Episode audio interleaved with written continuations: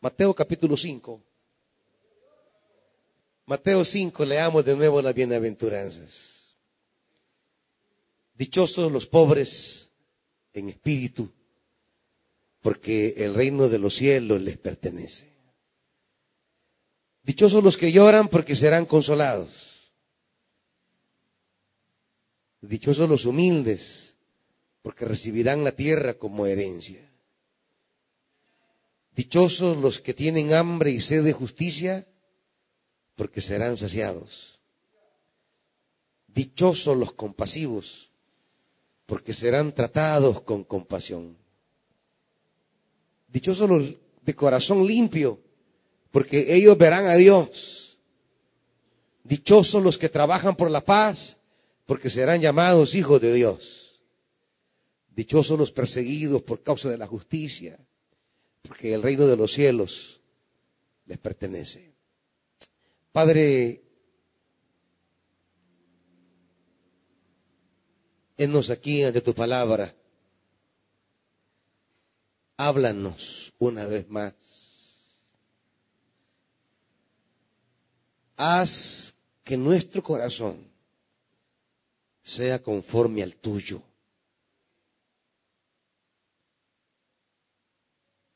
Que haya una armonía entre tu ser y hacer y el nuestro. Espíritu Santo, háblanos, redargúyenos, enséñanos, en el nombre de Jesús. Amén.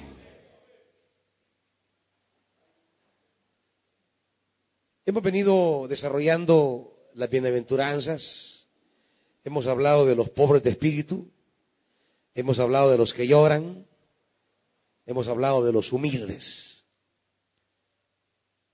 Seguimos avanzando para entender lo que Jesús nos está diciendo. Dichosos es la frase que describe en la Biblia la alegría plena que disfruta la persona que sintoniza con Dios. Cuando dice bienaventurados, cuando dice dichosos, significa felices. Hay ciertas características que traen la felicidad. Un tema de gran importancia hoy día, el tema de la felicidad. Porque todos quieren ser felices. Y aquí nos encontramos con la propuesta divina de ser felices y la propuesta humana de ser felices. Lo que tenemos en las bienaventuranzas es la propuesta divina que nos trae felicidad. El mundo nos propone su fórmula para ser felices. El mundo nos habla que la felicidad tiene relación con acceder a los bienes y servicios que la sociedad de consumo nos propone. Y usted escucha en la radio, el periódico, la televisión, las redes, el mensaje que nos dice, sea feliz, compre este carro del año, maneje este vehículo. La felicidad relacionada a la adquisición de un bien. Adquiera el servicio de Internet de 20 megas y disfrute felizmente en su casa. La felicidad relacionada al acceso de un servicio que la sociedad nos propone. Sea feliz y viaje. Viaje al mundo entero, de usted quiera. La felicidad relacionada a ese acceder a servicios. El tener, el tener la felicidad, esta sociedad la vincula con el tener. Nunca propone la sociedad que la felicidad está en el ser, es decir, en que seamos de cierta manera. La felicidad no la propone el mundo en relación a nuestra identidad, sino a nuestras pertenencias. Para la sociedad de consumo que vivimos, la felicidad está proporcionalmente directa a lo que poseo o a los bienes que disfruto. La felicidad de tener el celular de última generación. Y la gente dice, qué felicidad. Estoy feliz, estoy alegre, porque ha adquirido un bien, porque ha obtenido un, producto.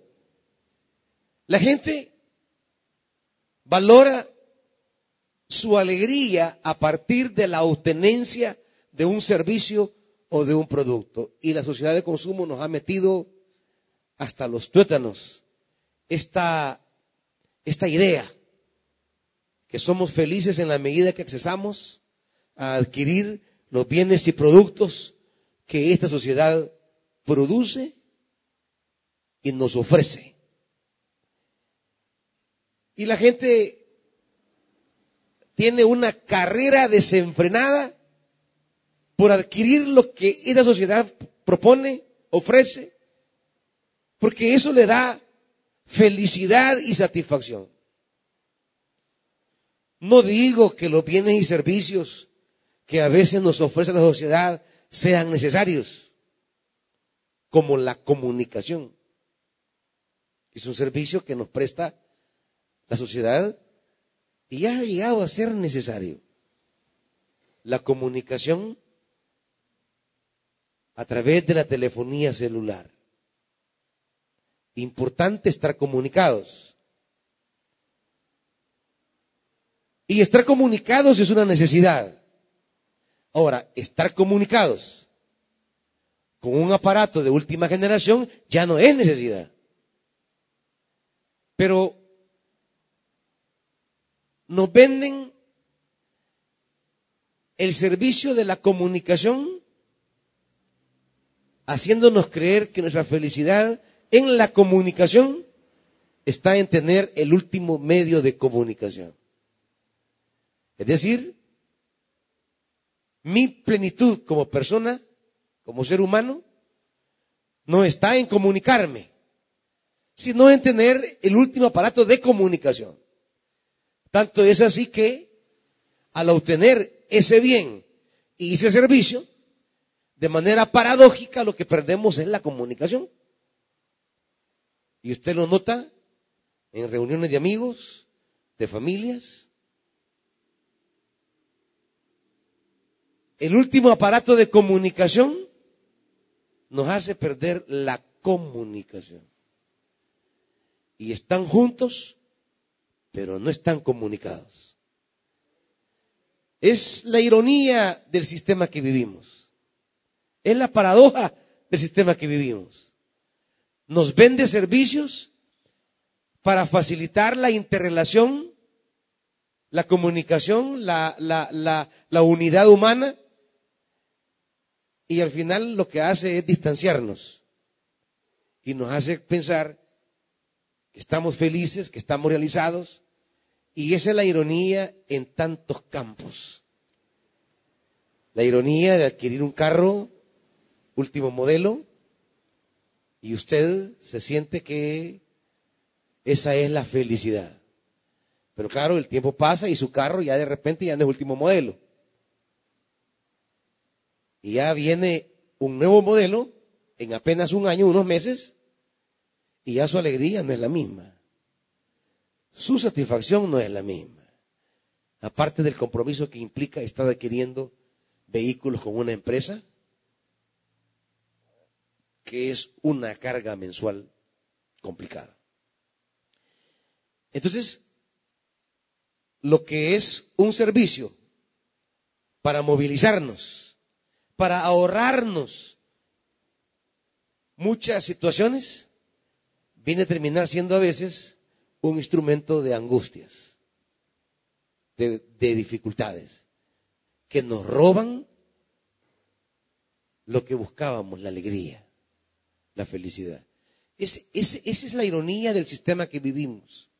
Nos ofrece la felicidad a través del tener y terminamos teniendo tantas cosas menos felicidad. menos plenitud. Por eso el Evangelio propone que la felicidad no está en el tener. La felicidad está en la calidad de persona que seamos. La felicidad está en cómo yo soy. No solamente respecto a Dios, respecto a mí mismo y respecto a los demás. Hay algo que no, que no cambia y es lo que soy. Y si yo no soy feliz en mí mismo, si no soy feliz en mi ser, no habrá ninguna propiedad que me haga verdaderamente feliz. Si no hemos encontrado la plenitud en nosotros mismos, en nuestra esencia, si no hemos encontrado la alegría, la felicidad en nosotros mismos, independientemente del tener, quiero decirles que ninguna pertenencia nos va a dar realmente felicidad. Porque felicidad no es la alegría temporal de adquirir un producto. Porque quiero decirles que la alegría de adquirir un producto es temporal. La sensación, la emoción que usted siente de que le van a dar el teléfono de última generación, eso dura un día. Es más, está más nervioso y expectante los días previos a tenerlo que los días posteriores a tenerlo. Los días previos a tenerlo y el mismo día que lo recibió será su día de alegría temporal. Al día siguiente ya la emoción ha pasado. Es más, los días que vienen el carro es nuevo solo un día, el día que lo recibe. El siguiente día ya es carruzado. Usted va a la agencia, saca su carro nuevo. El día que lo sacó es nuevo, el siguiente día es carruzado. Es más, si lo quiere vender al día siguiente, ya no lo puede vender en el precio que el día anterior usted lo sacó. Así, así son las cosas. Dice en el mercado. Su alegría ya no es igual. Y lo que le viene a su vida ya no es la felicidad. El tener bienes y servicios nos da ciertas satisfacciones, pero son temporales y pasajeras. Esa no es la felicidad. Cuando la Biblia habla de felicidad, está hablando de esa sensación de sentirnos satisfechos, realizados, plenos, que nos sentimos, como decimos, hechos. Y claro, la felicidad como la plantea el Evangelio, que tiene que ver con el ser, esa nadie se la puede quitar. Porque eso es usted. Y claro, la sociedad que vivimos no nos invita a trabajar el ser lo que soy. Es más, la sociedad que vivimos nos invita a fingir lo que soy, a esconder lo que soy, a tapar lo que soy. Comenzando por ese montón de fotos que suben que no es usted. Es que, es, que de repente usted mira a una persona en Facebook, la ve en la vida real y no la conoce. Porque esa foto es otra. O sea, negrita y sale chela en Facebook. Blanca. Y usted, claro, la persona, piensa que no es ella. se quitan cachete, se ponen narices, si es orejas de dumbo se la pone bien bonita, las papadas se las vuelan, se arreglan la boca, se quitan cejas, y si, ¿qué no se ponen ahí? Entonces, ¿qué? El mundo nos, proyecta, nos mete una tendencia a esconder lo que somos. Si hay insatisfacción con lo que somos, nos da filtros para que editemos lo que somos. Y le enseña hasta un curso de tomarse fotos para, para no enseñar la panza, para no... Eh, eh, y, le da ángulos y todo. Ahí, ahí está que usted... Usted ve un engaño ahí, hermanito. O sea, este mundo nos propone el engaño. La sociedad que vivimos, en lugar de trabajar lo que somos, y que usted, independientemente de su físico, se sienta feliz por la calidad de persona que ha desarrollado y ha llegado a ser, y que eso no lo cambia si tiene unas libras de más o de menos, y que esa felicidad de tener su pelo largo, corto, colocho o liso, si es moreno, trigueño, chelito, lo que sea, eso, eso, no le cambia la plenitud que usted siente de responder a una clase de persona que es. Y no está dictaminada su valor como persona, no está dictaminado por los estereotipos que la sociedad nos enseña de mujer bella o hombre bello. Que la calidad de lo que somos como personas no está determinado por las exigencias de la sociedad. Pero llegar a ese desarrollo mental, psíquico, espiritual, y, ese es el trabajo del Evangelio. Los evangélicos no deberíamos vivir esclavos de las exigencias estereotipadas del sistema. Los evangélicos no tendríamos que ser víctimas de las exigencias que nos impone el sentido de belleza de la sociedad. Deberíamos ser libres de esto. Pero para eso hay que entender dónde está mi felicidad. Que si usted se va a preocupar por su parte física, tiene que ser por una razón válida como la salud. Que si usted se va a preocupar por algún aspecto externo, que sea por la buena presentación. Porque usted quiere verse bonito, bonita, preciosa. Quiere arreglarse, pero no porque quiere llenar una exigencia social. El mundo que vivimos trabaja mucho la imagen. El tema de la imagen en el mundo que vivimos es una prioridad. Los asesores de imágenes son gente importante ahorita pastores que tienen asesores de imágenes. Es más, para la gente de la iglesia, a veces la imagen ha llegado a ser más importante que el testimonio. El testimonio es lo que soy. La imagen es lo que quiero que la gente mire de mí.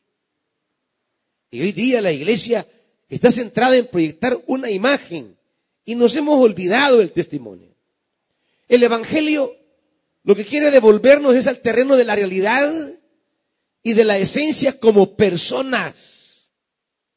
Por eso es que hoy las iglesias evangélicas están llenas de gente con una apariencia de piedad, de, de religiosidad, pero como personas.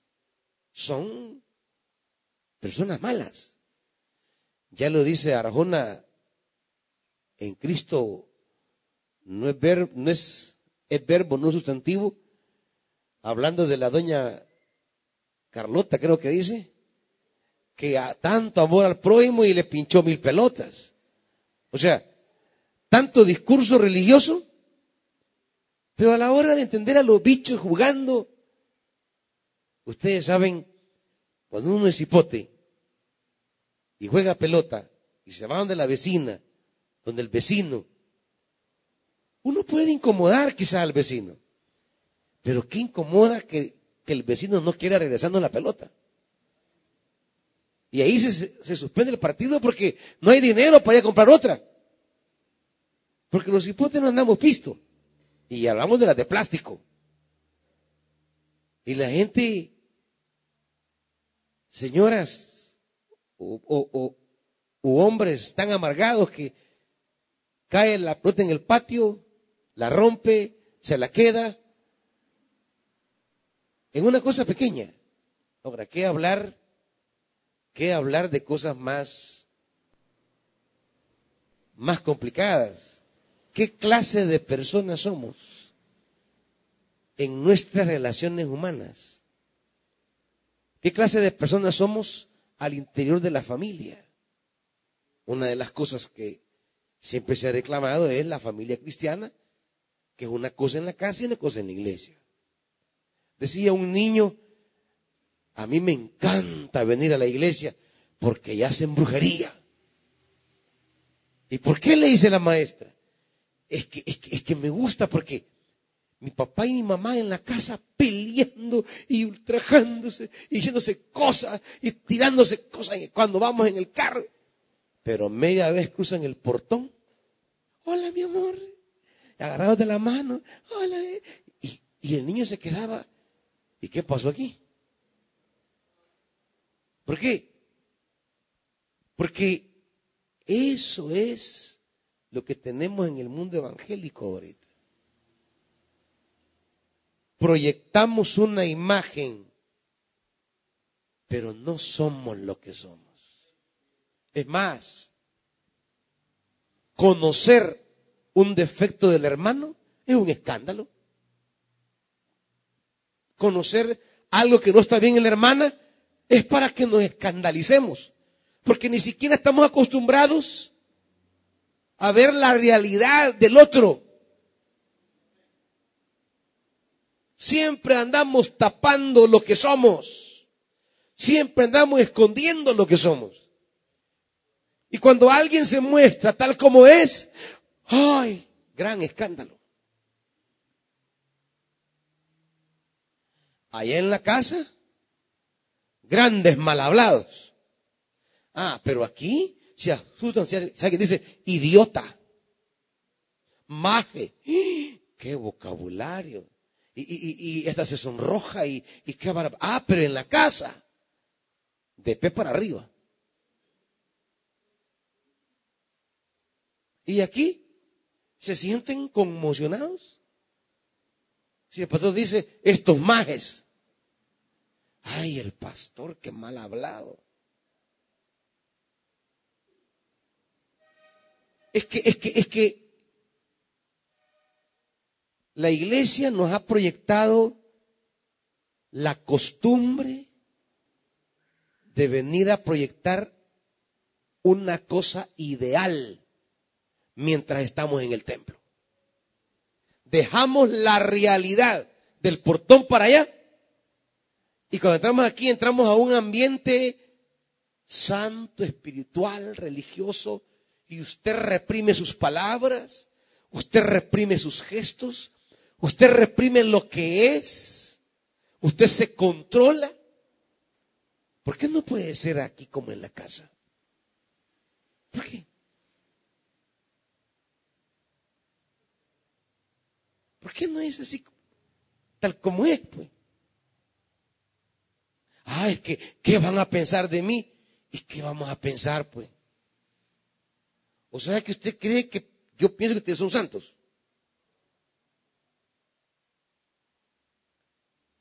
Que son piadosos. Si yo siempre les he dicho, jamás he querido transferirles una imagen mía de hombre santo. Yo nunca se la he querido dar. Y claro, la gente se incomoda. Y la gente dice, ¿y, qué le pasa a este pastor? Pues sí, porque la iglesia viene para ver al pastor la encarnación de la santidad, porque en esa medida siente que allí, allí está, está verdaderamente un hombre de Dios. Mire, yo soy hombre de Dios independiente de todas mis fallas, de todos mis errores. No es eso lo que me hace hombre de Dios.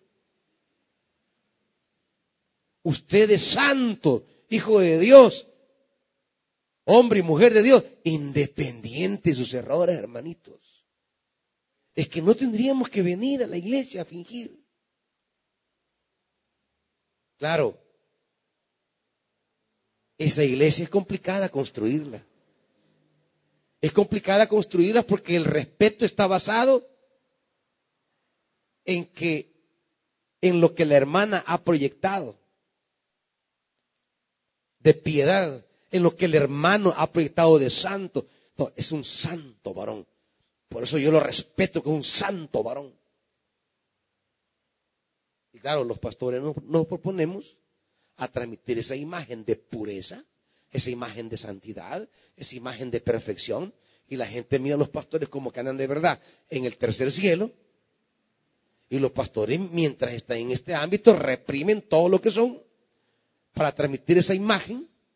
Y por eso los pastores son personas solas. Porque no pueden ser como son con los demás. Porque siente que si es como es, la gente ya no lo va a respetar.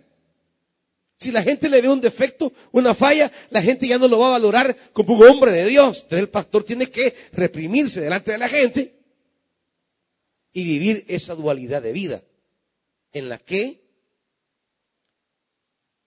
quiere comer, beber, vestir, asistir, ir a un lugar, se reprime todo eso por la gente. Y la gente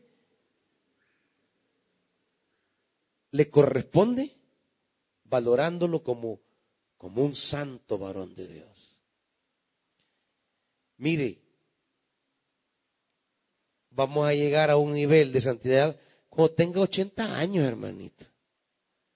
Pero ya porque ya no puedo ver, oír, ya, ya, ya, ya no puedo ni comer, ni beber, ya, o sea, pero ya es por incapacidades humanas que por una vocación de, perfección o de santidad. Claro, ya el, el anciano es un santo. Mira a las hermanas y las ve como, como hijas. No, pues sí, pues si ya tiene 80 años, ¿y, y cómo las va a ver? Pues. No, no, el hermanito, él no sale a ninguna parte. Pues sí, ¿cómo va a salir si anda con andadera? Pues. ¿Qué le queda? La vocación de la santidad. No, no tiene más. Dice, sí, sí, mire él, ni una mala palabra sale de su boca. Si ya ni hablar puede, ¿cómo va, va, a decir? Pues, si eso, eh, eh, eh, eh venimos a la iglesia a dar una imagen que no somos. Por eso, tanto escándalo. Porque la gente no es lo que es. Una de las cualidades de Jesús es que Jesús era lo que era. Claro, eso fue crítico. Eso fue un escándalo.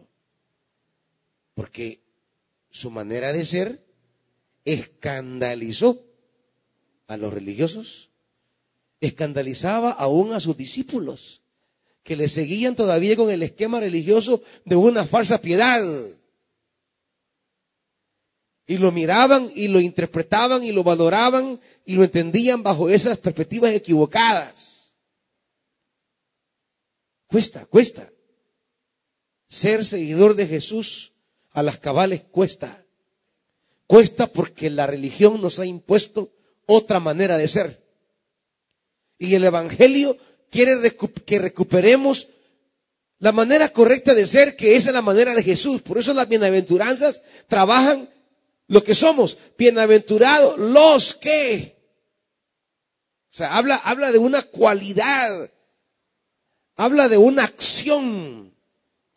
Lo que somos y lo que hacemos define la calidad delante de Dios de lo que somos.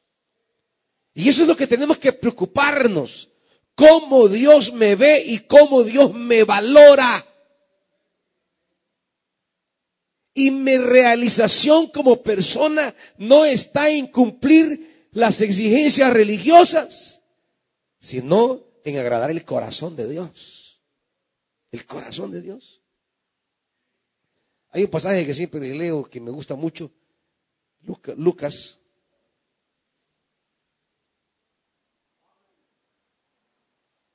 Lucas capítulo 16.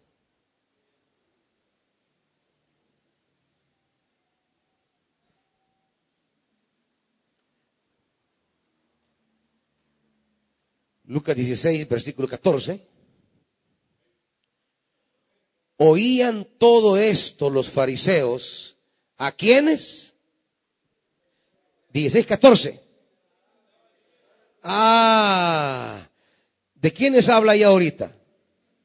¿De quiénes habla? De los fariseos. Lucas 16, 14, ¿están ahí? ¿De quiénes habla? De los fariseos. ¿Y quiénes eran los fariseos? Era la clase religiosa piadosa de Israel. Es más, la palabra fariseo va ligado a la raíz piedad, pureza, santidad. Los fariseos eran vistos por Israel como el ideal de, de piedad delante de Dios al que todo israelita tenía que aspirar. El fariseo era como el modelo a seguir. El fariseo era, en la sociedad israelita, lo que todo israelita quería hacer. Todo judío aspiraba un día a vivir como vivían los fariseos. Porque ellos agradaban a Dios. Porque ellos cumplían la ley. Porque ellos complacían a Dios. Eran apegados a la palabra. Estaban estrictamente unidos. Eran ceñidos como decimos ahora, ceñiditos. Y resulta que para el estilo de vida que Jesús propone, los fariseos resultaron ser unos hipócritas. Fíjese bien. Para el sistema religioso judío del siglo I, para esa religiosidad, el fariseo era el modelo a seguir. Pero para la religiosidad o la espiritualidad que propone Jesús, para esa espiritualidad, el fariseo resulta ser falso, hipócrita. Resulta que el fariseo no encaja en el modelo de espiritualidad que Jesús propone, en la manera de agradar a Dios que el Evangelio propone. Y, ese, es, ese es el conflicto de Jesús. Y en la medida que recuperemos el Evangelio en la vida de la iglesia hoy, mucha de la piedad religiosa evangélica resultará ser hipócrita. En la medida que el Evangelio se torne de verdad, de, de verdad el marco, el marco del, del ser, en la medida que coloquemos el Evangelio de verdad como telón de fondo, como piso para la iglesia en el cual pararnos, va a resultar que la famosa piedad tan anhelada, tan deseada, tan buscada por la moral evangélica, va a, resultar ser una piedad hipócrita. Es decir, eso. ¿Quién es un cristiano de verdad hoy para el mundo evangélico? ¿Quién es un cristiano? ¿Quién es cristiano de verdad? Porque de repente usted en su casa dice, hijo de madre. Y está alguien y dice, bueno, ¿y vos que no sos evangélico? ¿Qué quiere decir? Que hay un estereotipo de quién es un verdadero evangélico. Y cuando comenzamos a, a calificar las cualidades de un verdadero evangélico, ah, bueno, un verdadero evangélico no escucha a Arjona. No escucha a Camilo VI. Un verdadero evangélico no escucha al hermano Buki. Nunca se le sale una mala, una, una mala palabra, una mala frase. Nunca va al cine, nunca va a la feria, nunca se sube a las ruedas de agosto. No usa pantalones, no se corta el pelo, no usa aritos, no se maquilla. Y comenzamos a sacar todo un perfil de alguien evangélico a plomo y decir, este es un evangélico de verdad. Y cuando alguien en la iglesia evangélica encarna ese modelo, todos lo ven como un modelo a seguir. La santa mujer, el santo varón. Ahora, esa moral evangélica tan ideal, si volviéramos al Evangelio, si el Evangelio de Jesús fuera de verdad el marco nuestro a seguir, esa moral resultará hipócrita.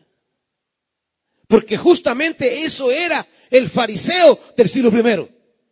Un hombre ceñido, piadoso, que ayunaba dos veces a la semana, que daba su diezmo, no tocaba nada inmundo, se lavaba al nomás llegar del mercado, no, se, no tocaba ningún leproso, no hablaba con ninguna mujer en público y andaba cuidando cada detallito. Eran 700, 803 leyes que ellos guardaban celosamente. Imagínense. 803 cosas que ellos cuidaban así celosamente. Por eso los judíos los miraban y decían, así quiero ser yo. Como ese fariseo quiero ser yo.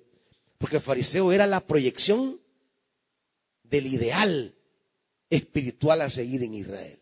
Ahora aparece Jesús por ahí, hablando de Dios de una manera que el fariseo resulta ser hipócrita.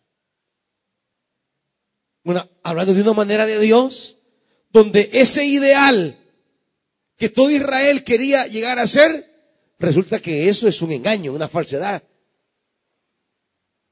Porque aparece Jesús que de repente lo invita a un publicano, que es considerado por los fariseos un pecador, un sucio, un inmundo, lo invita a comer a su casa y él va a comer con los publicanos. Por eso le decían, este va a comer con pecadores. De repente los discípulos llegan y le encuentran tertuliando con una mujer sentada en un pozo, ¿verdad? Y, y la gran tertulia. Y claro, se le quedan viendo los discípulos, ¿y de qué estará hablando este?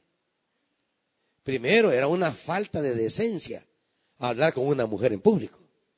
Eso, era, eso era una falta gravísima al honor y a la ética del siglo I. Y de remate, no solo era mujer, sino que era una mujer samaritana. Doble, doble error. Y Jesús tranquilo, que tal mujer saca agua, dame de beber. Y si vos quisieras, yo te doy de beber. Gran tertulia con la mujer la convierte en una proclamadora del Evangelio. Va pasando por ahí un leproso, va y lo toca. Acto de inmundicia. Está, está de repente comiendo por ahí y llega una mujer de mala vida y le pega una en los pies que se los agarra llora sobre los pies, se los enjuaga y, se los besa, se los seca con su pelo. O sea, una cosa, una cosa eh, eh, eh, de un erotismo fuerte, tanto que era un gesto que, el, que la mujer le hacía al esposo en la intimidad. Y esta mujer va y se lo hace en público. Y claro, Simón el fariseo está viendo y dice, este no me la hace a mí que es el Cristo, dice, pa, si fuera el Cristo, se diera cuenta qué clase de mujer lo está tocando. Porque él no concibe que el Mesías se va a dejar pegar una gran tocada de una mujer pecadora que tiene una fama en el pueblo terrible. Pero Jesús, tranquilo no le reclama, no dice nada. Es más, la va a defender. Cuando Simón la esté acusando, Jesús la va a defender y va a honrar lo que la mujer hizo. Entonces, ¿qué manera de entender a Dios tiene Jesús? Que resulta que la moral farisea, que era el ideal, es una falsedad. Y que dejarse tocar por una mujer pecadora a los pies resulta ser un gesto de compasión, un gesto humano, un gesto valioso. Entonces, ¿cómo ve Jesús las cosas? ¿A partir de qué ve Jesús las cosas? Yo creo que deberíamos, hermanitos, de tomar el Evangelio de nuevo como el marco de fe y procurar llevar vidas que respondan al Evangelio y no a la moral religiosa. Porque la moral religiosa nos va a convertir en los nuevos fariseos. La moral religiosa propuesta por la iglesia evangélica nos va a convertir en los nuevos fariseos. Y estaremos siendo aceptables por la sociedad evangélica, pero estaremos rechazados por Dios. Por eso dice Lucas. Dice 14. Oían todo esto los fariseos a quienes les encantaba el dinero. ¿Y qué? Y se burlaban de Jesús. Se burlaban de Jesús. La piedad ideal del siglo I se burla de la piedad propuesta por Jesús. O sea, la piedad religiosa se burla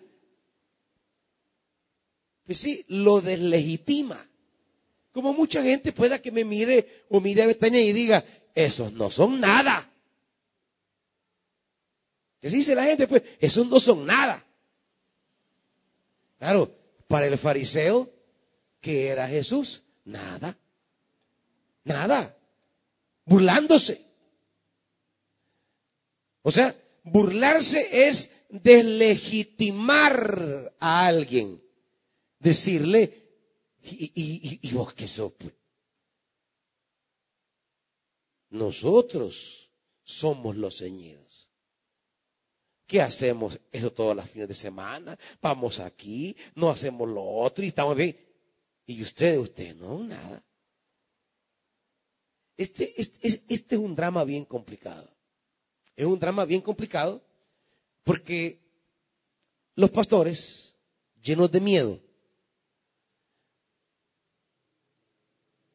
miedo a ser deslegitimados, miedos a ser mal vistos, miedos a que se burlen de nosotros, pues orientamos a la iglesia a encajar en ese sistema de moral evangélico tradicional. Porque no queremos que se burlen de nosotros o que digan que no somos nada. Y terminamos cediendo a las exigencias de la moral tradicional. Ustedes saben, y se los he dicho mil veces, yo he preferido correr el riesgo de vivir conforme al Evangelio y no para agradar a los hombres. No me interesa, les he dicho, que el mundo evangélico me vea y me diga, ese sí es un santo varón. No, a mí no me interesa eso. Me interesa que Dios me mire y diga, en este yo me complazco. O sea, me interesa agradar a Dios de acuerdo a la visión de Dios. No agradar a Dios de acuerdo a la visión de los hombres. Porque los hombres creen que agradan a Dios de esa manera. Como lo creían a pie juntillas los fariseos. Ellos creían de verdad que con esa piedad y ser ceñidos agradaban a Dios. Por eso añade Jesús versículo 15. Él les dijo, ustedes se hacen los buenos ante la gente, pero Dios conoce sus corazones. Dense cuenta de que aquello que la gente tiene en gran estima es detestable delante de Dios. Ustedes se hacen los buenos delante de la gente. Esa es la piedad evangélica. Le encanta dar una imagen de piedad ante los demás y que los demás digan, sí, el hermanito es un, es un, es un santo varón. Si ni habla, aquí no habla. Pero afuera es un depucado. Entonces, Ahora, dense cuenta que lo que la gente tiene por sublime, para Dios no es nada. Dios tiene otra manera de ver. ¿Qué es lo que mira Dios? Como usted se viste. ¿Ah? Eso mira Dios. Lo que usted come. ¿Ah? ¿Qué mira Dios? ¿Quién es usted por dentro? ¿Quién es? ¿Cómo es usted por dentro? Aquí ve. Sus pensamientos, sus valores, sus principios, sus actitudes. Dios no mira lo que usted tiene. Dios mira lo que usted es. Y a veces detrás de una vestimenta elegante y muy bien valorada, escondemos interioridades nefastas. A través de ropaje que nos da la sociedad, escondemos maneras de pensar terribles. Maneras, andamos unos sentimientos allí. Sí, bien, bien engomadito, bien, bien, bien, bien elegante, bien chula la hermana, pero anda unos sentimientos ahí terribles. No, si el hermano viene bien peinadito, pero tiene un corazón. Otra vez, la iglesia vuelve al tema de la apariencia.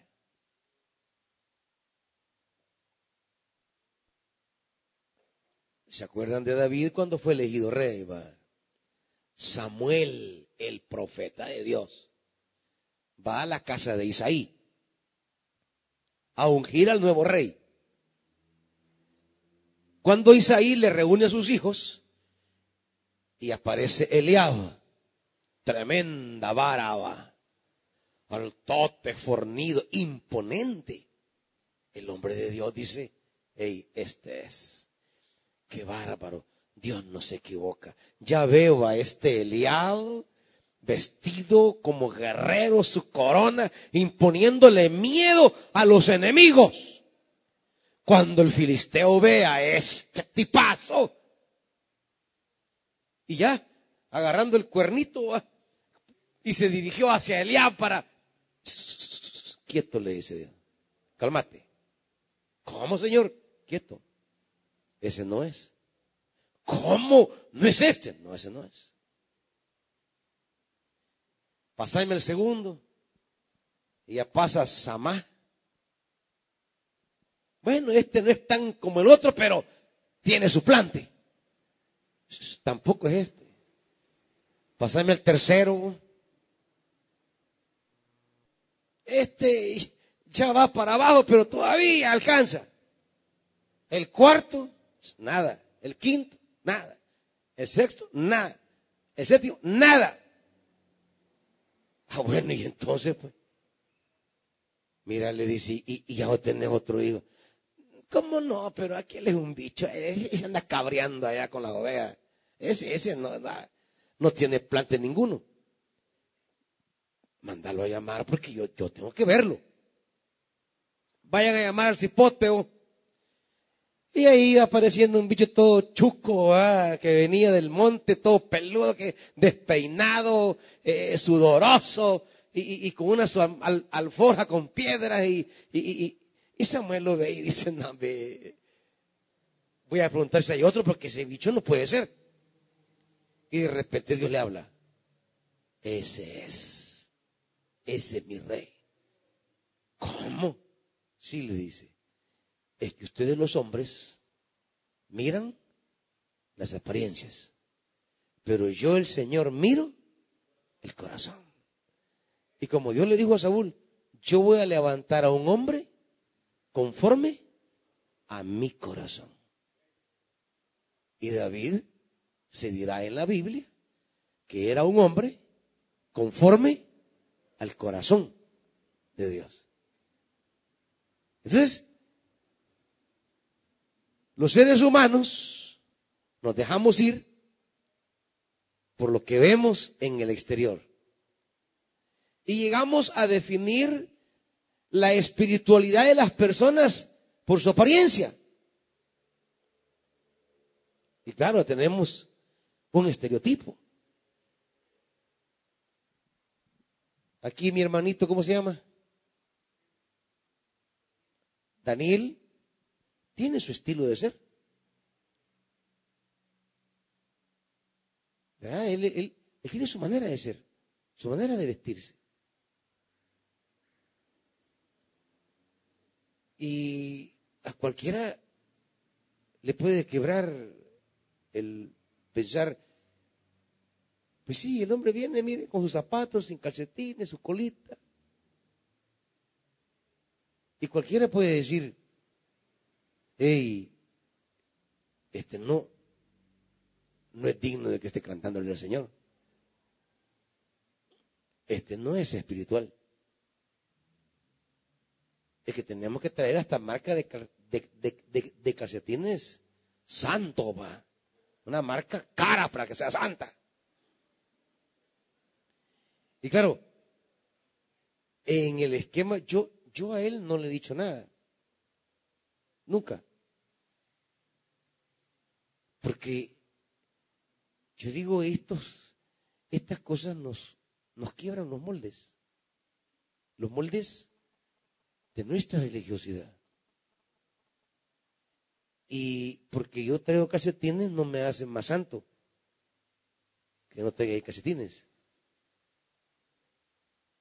Que yo me corte el pelo y que tenga una hermanita que me cuide el pelo y, y, y hace lo que quiere con mi pelo. Bueno, y que él no se lo corte, vaya, es cosa aparte. El esquema religioso, es bien que el esquema religioso. Porque llegamos a creer, a definir la espiritualidad de la persona por la apariencia. Pero el principio evangélico sigue firme, Antiguo y Nuevo Testamento. Dios mira el corazón. Y quizás esa persona puede estar dando una adoración más genuina a Dios que la que pueda tener yo con toda mi ornamentación religiosa. Pero esto, entender esto, solo se hace desde el Evangelio. Desde el Evangelio. Una de las servidoras más fieles que hay, la hermana Jadia, Cualquiera se puede asustar por un tatuaje que ella anda. Y a decir, hey, la hermana sirviendo colonia y tatuada.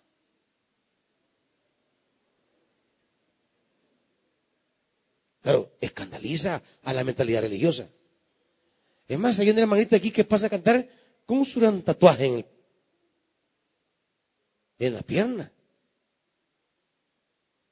Y usted lo ve ahí cantando adorando y tiene ese tatuaje. La mentalidad religiosa no le permitiría subir a alabanza con semejante tatuaje. La apariencia. Es que, es que la mentalidad religiosa es tremenda, hermanitos. Es terrible. Valora a las personas de acuerdo a su exterior. Porque es lo que privilegia la moral evangélica. El interior vale chonga. Volver al Evangelio, volver a las bienaventuranzas es volver a darle valor a las personas por lo que son y no por lo que tienen. Volver al Evangelio y volver a las bienaventuranzas es darle valor a las personas por lo que hacen, por lo que practican, por lo que construyen. Por cómo se relacionan con los demás.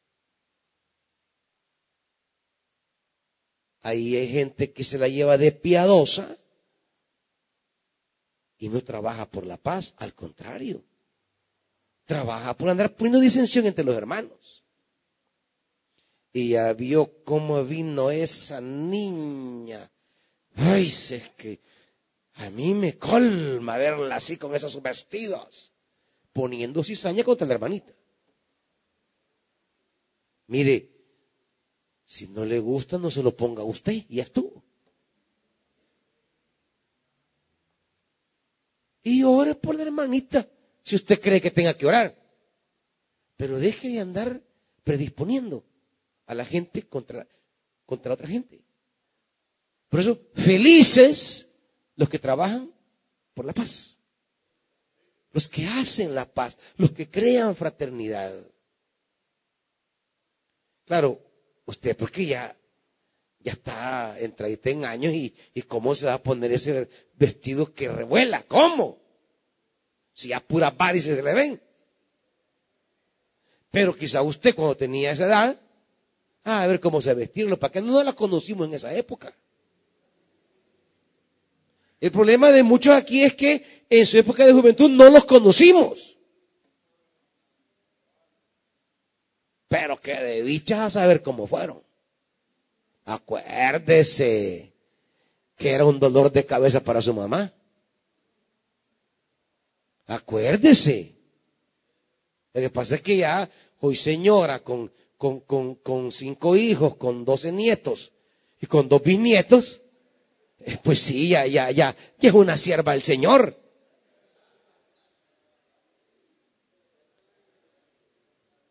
Pues sí, hoy que ya está entrevista en años y que con todos los males eh, y, con todo el medicamento que se mete, que ya no responden nada, pues sí, hoy sí es un santo varón. Pero hoy, pero ¿y cómo fue de bicho? ¿Ah? Era un ajuate, acuérdese. Acuérdese que era inquieto. Y sí, y hoy juzga a los bichitos. Qué mono este. Y usted cómo era, pues. ¿Mm? ¿Cómo era de travieso, hermanito?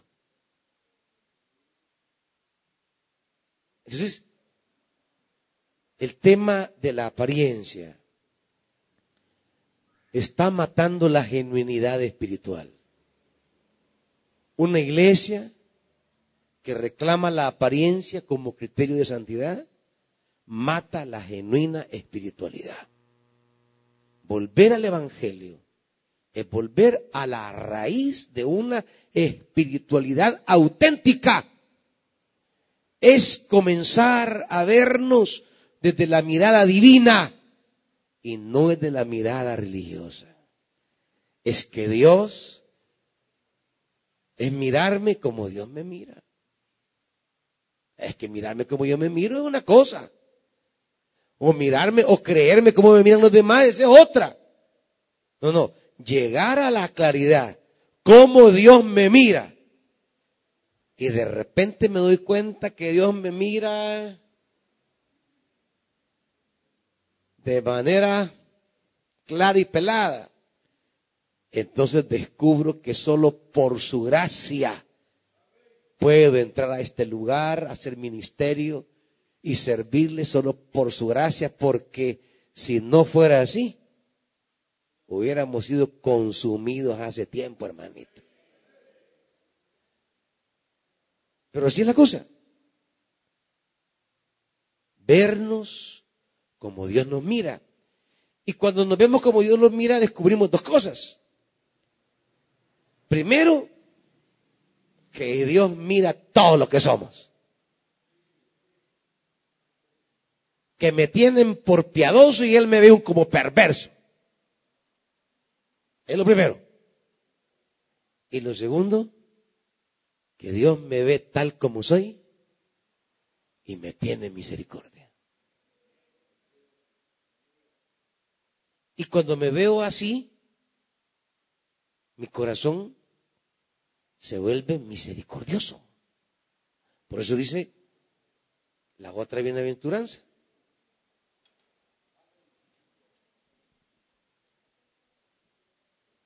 Dichosos, siete, los compasivos, porque serán tratados con compasión. Y dice Mateo 18, mire, Mateo 18, versículo 21. Mateo 18, versículo 21. Lea conmigo. ¿Está ahí? Pedrito, que usted ya sabe, que siempre tomaba la iniciativa, se acercó a Jesús y le preguntó, Señor, ¿cuántas veces tengo que perdonar a mi hermano que peca contra mí? ¿Hasta siete veces?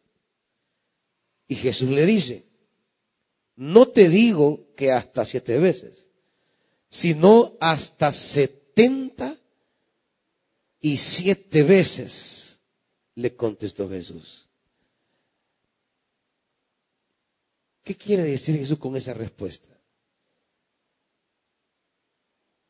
Lo que Jesús le quiere decir es, tienes que perdonar todas las veces que sean necesarias. O sea, no le está dando una cantidad. No es que la va a llevar, este ya, no, este ya se va a pasar. Y, y, le lleve el conteo. No, no, Jesús no, no, no le está dando una cantidad. Esta es una manera de hablar un hebraísmo. Era la manera de como el hebreo daba una cifra como infinita. Era la manera de decir, es la manera hebrea de decir, tienes que perdonar siempre. ¿Me está viendo? El que le dé una cantidad no es que le da una cifra que debe llevar el conteo. Es la manera de decirle siempre que tu hermano te ofenda, tienes que perdonarlo. Religiosos, piadosos desde la moral evangélica, pero rencorosos. Andan unos sus rencores. Y Dios mira eso. Y sigue diciendo el Evangelio, mire. Por eso el reino de los cielos se parece a un rey que quiso ajustar cuentas con sus siervos. Al comenzar a hacerlo, se le presentó uno que le debía miles y miles de moneda. Otra manera de decir que la deuda era impagable. Como él no tenía con qué pagar, el Señor mandó que lo vendieran a él, a su esposa y a sus hijos, y todo lo que tenía para así saldar la deuda. El siervo se postró delante de él, tenga paciencia conmigo, le rogó, y se lo pagaré todo. El siervo se compadeció. Bienaventurados los compasivos. El Señor se compadeció de su siervo, le perdonó la deuda y lo dejó en libertad. Al salir aquel siervo se encontró con uno de sus compañeros que le debía cien monedas de plata. Fíjese bien, él debía una cantidad infinita de oro y a él le debían una cantidad miserable de plata lo agarró por el cuello y comenzó a estrangularlo. Págame lo que me debes, le exigió.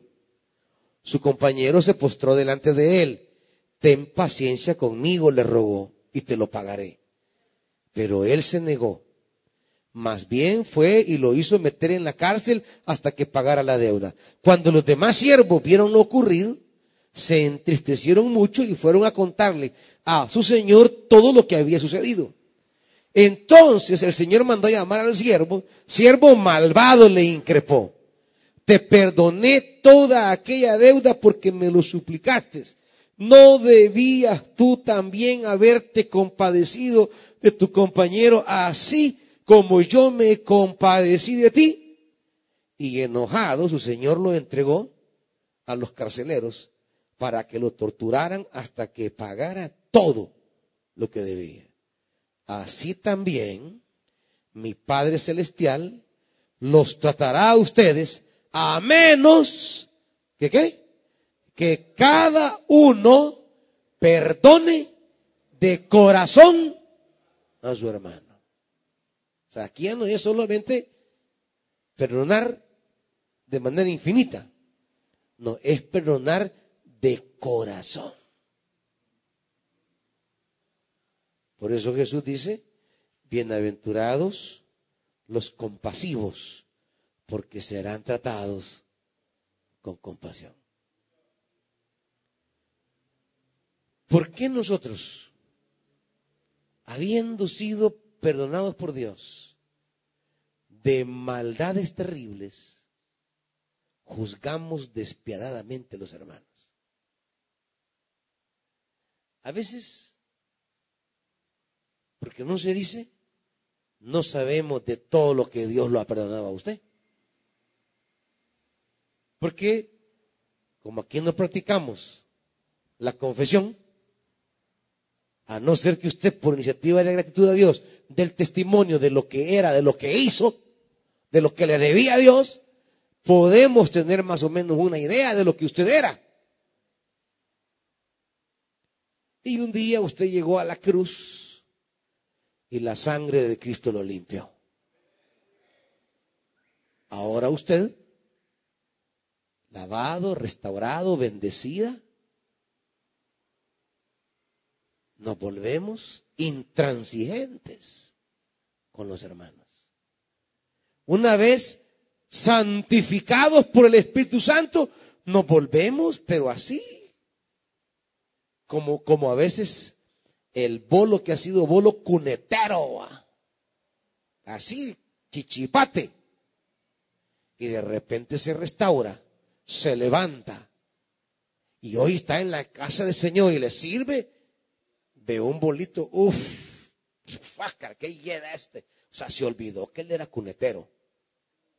Él tendría que convertirse en el primero en estar trabajando y sirviendo a los bolitos cuneteros. ¿Por qué? Porque él lo fue. Y él sabe más que nadie cómo se sufre. Él sabe lo que se siente. Él sabe lo que se vive. Él sabe las necesidades. Entonces, el restaurado que conoce ese pasado, él debería de convertirse en un restaurador. Pero no, él se considera ya el santo, el santificado. Y ahora véanlo por, uff, y se les aparta. Van a servir en el rey te mandó a llamar. Jamás. ¿Cómo me voy a rozar con semejante clase de gente? Eso pasa en la iglesia. Gente renovada, gente restaurada, gente perdonada, se vuelve inquisitiva, acusadora, condenadora de los demás. ¿Usted ya se le olvidó lo que era? ¿Ya se le olvidó lo que Dios le perdonó? ¿Ya se le olvidó la gracia de Dios con usted? Bienaventurados los compasivos, porque ellos serán tratados con... No se olvide que usted sigue siendo pecador. Y si quiere que Dios lo trate con compasión, sea compasivo. Las bienaventuranzas, amados hermanos, son el perfil de mujer y de hombre que agrada a Dios de acuerdo al Evangelio y no de acuerdo a la moral religiosa imperante. Las bienaventuranzas es, el, es la mujer, el hombre que fascina a Dios y que por tanto contará con el beneplácito, con la buena mirada, con el buen gesto con la compañía de Dios y cuando caminamos con Dios somos felices. Quizás no tengamos lo que el mundo nos da o nos ofrece, pero somos felices. Saber que Dios camina con nosotros, que Dios está con nosotros. No hay cosa más triste, hermanitos, lo que vivió Saúl. Dios se apartó de él. Y Saúl lo buscaba. Iba donde el profeta. No había palabra. El urín y el tumín. No había palabra. Y en sueño no había, no había nada para él. Dios se había apartado. Y eso, aunque él tuviera el trono, el poder, el reino, la riqueza del reino, no valía nada, porque Dios ya no estaba con él. Quizá no tengamos todo lo que el mundo nos ofrece, Pero si Dios camina con nosotros, estamos hechos, hermanitos. Si Dios camina con nosotros, somos felices. Y Dios camina con nosotros de acuerdo a este perfil de las bienaventuranzas. ¿Me está oyendo, hermanito? Pongámonos de pie, iglesia.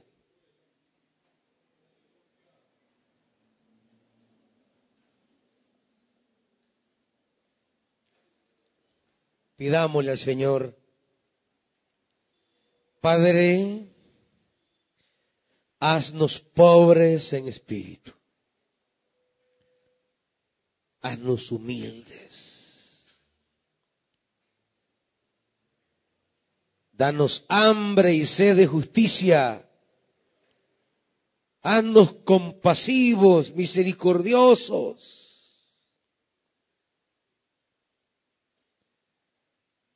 Haznos trabajadores de la paz. Haznos como Jesús. Porque queremos que camines con nosotros.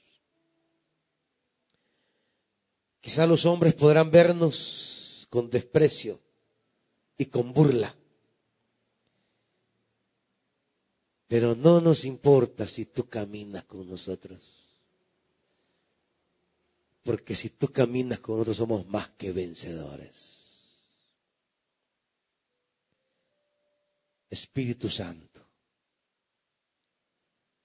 A veces nuestro corazón vive esclavo, corriendo detrás de lo que el mundo nos propone para ser felices.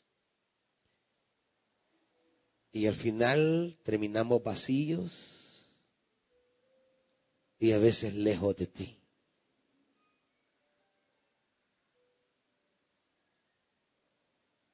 A veces ir en pos de lo que allá afuera nos dicen es la felicidad, nos deja vacíos y distantes.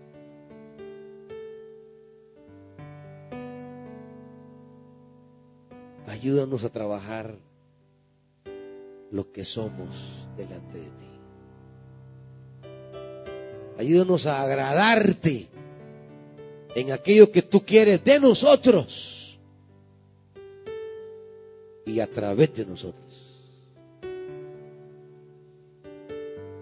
Si esta mañana alguien ha venido y quiere entregarle su vida al Señor, solo Dios puede reconstruirlo. Solo Dios puede hacerlo de nuevo.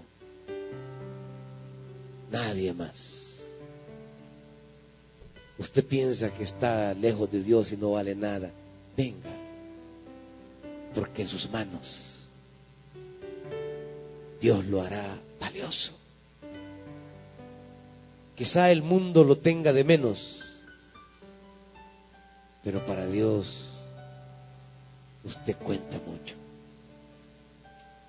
venga y ponga sus vidas en la mano del alfarero.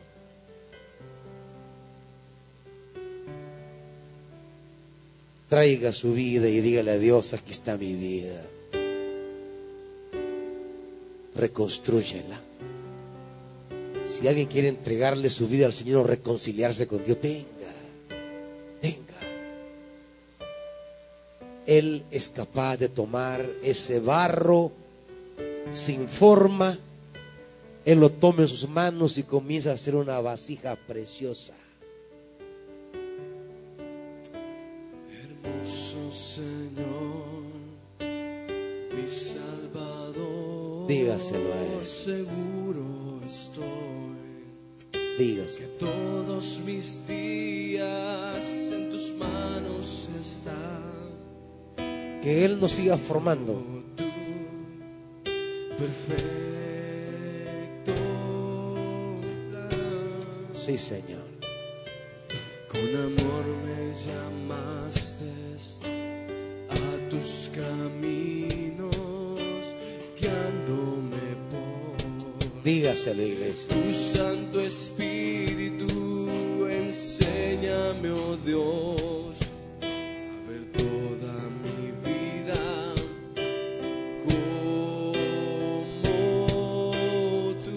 sí, Dios.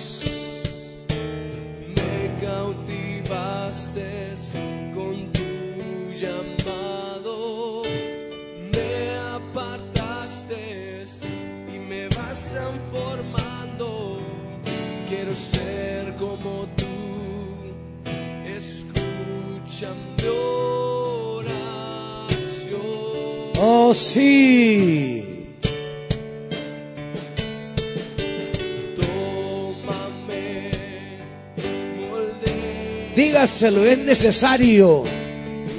Dígaselo. Él debe seguirnos perfeccionando.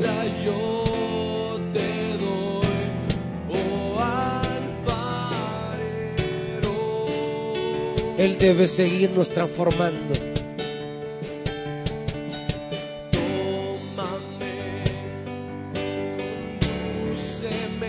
Sí, Señor.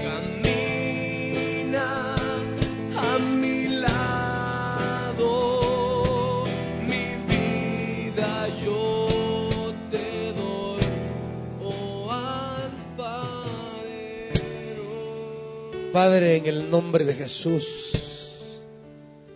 que tu palabra y tu espíritu sigan trabajando lo que somos. Que no nos confiemos en lo que tenemos, porque eso delante de ti no significa nada realmente. Lo que para ti vale es lo que somos en nuestro corazón. Ayúdanos a alcanzar tu mirada agradable nombre de Jesús. Amén. Dios les bendiga, amados. Salúdense.